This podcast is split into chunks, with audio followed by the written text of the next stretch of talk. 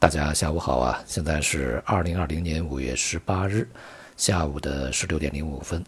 这段时间啊，外部啊有关啊什么完全切割呀，呃，针对某些高科技啊行业里面的公司啊进行这个限制啊，全面限制升级啊，这些逆风是越刮越厉害，而且呢也是对市场啊产生了非常大的这个震动啊。在今天的这个市场里面呢，科技股啊，尤其是像芯片呐、半导体呀、华为概念呢，是全面的大幅走低啊。就在不久前的这些板块啊，在这个限制令啊刚刚升级的时候呢，曾一度这个遭到过爆炒啊，急速拉升啊，因为这可能意味着一个替代的机会来临。但是呢，这个逻辑它不是这么讲的啊。我们应该非常清醒地看到呢，它并不是针对某一个企业，也不是针对某一个局部领域和行业啊，它是一个整体的一个科技战略。它不只是不让你引进来的问题啊，它未来呢还会不让你走出去啊。不管怎么样呢，它会这个用尽全力呢去围追堵截啊。一个公司不行呢，就会把这个一个公司变成若干个公司；一个行业不行呢，就会扩延到整个的这个科技行业。总之呢，到最后啊，达到目的啊，才会罢休。而由于当前呢，整个全世界啊，在科技领域里面千丝万缕的非常紧密的关系，所以说啊，在这个短时间之内，有些问题还是不太好解决的。当然了，这样的做法呢，也会势必啊，牵连到整个全球的科技相关的一些这个领域和企业啊，像美国它的这个呃一些科技公司呢，遭受的影响也是非常大的。从目前这个状况来看呢，美国人啊打定主意呢是不惜代价啊来去做到这个事情。而从我们本身的问题来看呢，首先呢替代它不可能完全的啊把这个之前所有的份额的都替代啊，这是一个大问题。那么另外呢，即便是替代了局部，你替代不了整体。这就比如一辆汽车啊，你只替代了这个轮胎啊，但是发动机还是没着落，这个汽车呢啊它也跑不起来。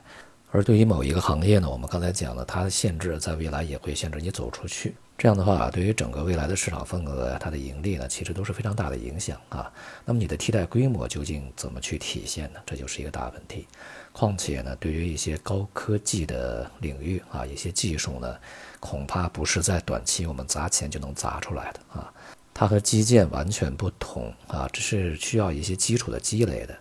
基建房地产啊，把钱扔进去啊，立刻就可能也见到这个效果。但是科技不行啊，在这方面啊，似乎我们必须要做好打持久战啊、艰苦奋斗的一个准备。那么说到这个房地产呢，在今天啊，公布了四月份的房价数据啊，这个数据显示呢，同比是上升百分之五点一啊，延续呢五十五个月上涨的一个态势，并且呢是维持啊这个两千一八年六月以来的最低的同比涨幅啊。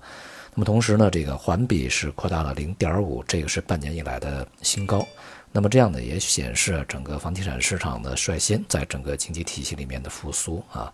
对于这样一个数据呢，其实从表面上来看，应该还是一个不错的，对于整个市场啊经济是一个提振作用啊。但是如果我们把这个盖子揭开啊，看里子，这个问题就非常大了啊。因为现在制造业也好，服务业也好，他们的复苏都是相当之艰难的。工业生产的供给端啊，前段时间也是正增长是没有问题，但是需求端啊，投资和消费呢都是相当萎靡的。而现在呢，这个房地产率先走出低迷，这意味着什么呢？啊？这其实啊，意味着在疫情之后，这个央行推出来的一系列的紧急的啊货币政策宽松的措施和呃救助措施呢，一方面当然啊，对于整体经济呢起到了稳定作用，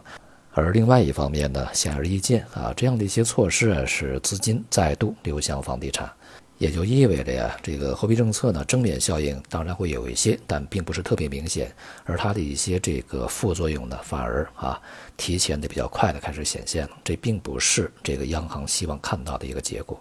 因此呢，大家应该是在近一段时间啊，可以听到非常多的声音啊，关于货币政策呀、财政政策啊、金融、财政、实体经济这些方面呢，究竟怎样去结合啊？怎样去相互配合呢？去应对疫情带来的一个压力，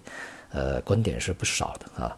同时呢，也就意味着呀，其中是有一些啊不太和谐和完美的地方啊，需要进一步的进行梳理啊、理顺才可以啊。尤其呢，还是财政啊，怎样去发力呢？目前看啊，还是一个比较大的一个课题。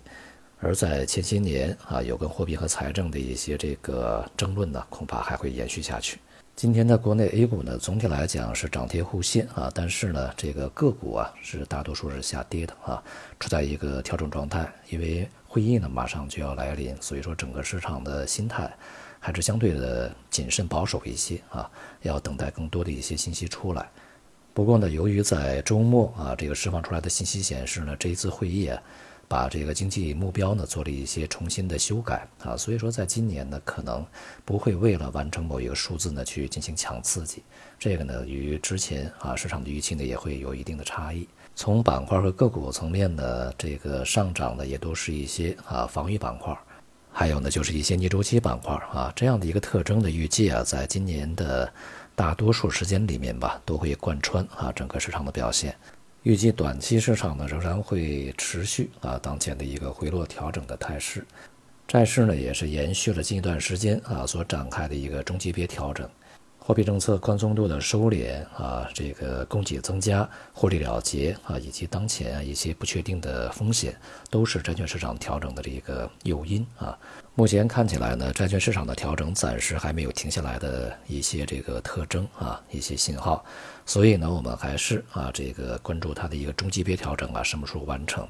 这个中级别呢将体现在它的调整幅度啊和调整时间上啊。而这个外围的债券市场啊，面临着相似的问题。现在各国央行呢，这个宽松力度呢，其实啊是比市场预期的要小一些。同时，像美联储啊，它也开始减少了购债规模啊，所以呢，会使债券收益率呢变得稳定啊。预计在这段时间呢，调整即便不是那么太过剧烈啊，但是这个债券市场大幅上涨的这个行情呢，应该已经告一段落。而商品方面呢，随着原油减产的这个实质展开啊，这里面美国减产幅度是相当大的啊。当然呢，它的减产呢并不是啊心甘情愿的啊，它是这个被迫减产，因为油价实在太低啊，它撑不下去了啊。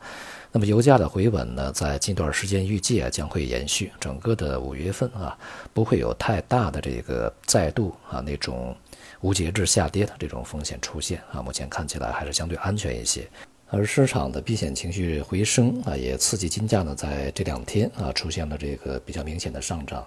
而市场主要参与者呢，在对金价后市的走势呢，也出现了比较明显的分歧啊。金价上档呢，也面临着来自于啊它这个有史以来啊最高水平的一个 BT 交易区的压力。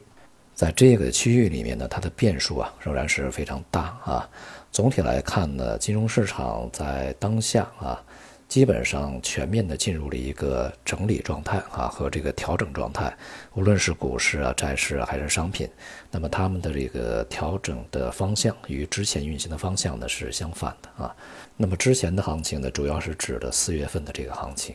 而接下来一些重要信息的明朗呢，恐怕要等一些会议的结果啊，和等一些这个外部经济体进一步动作的结果。因此，近一段时间从策略上面呢，还是多观察为好啊。好，今天就到这里，谢谢大家。嗯。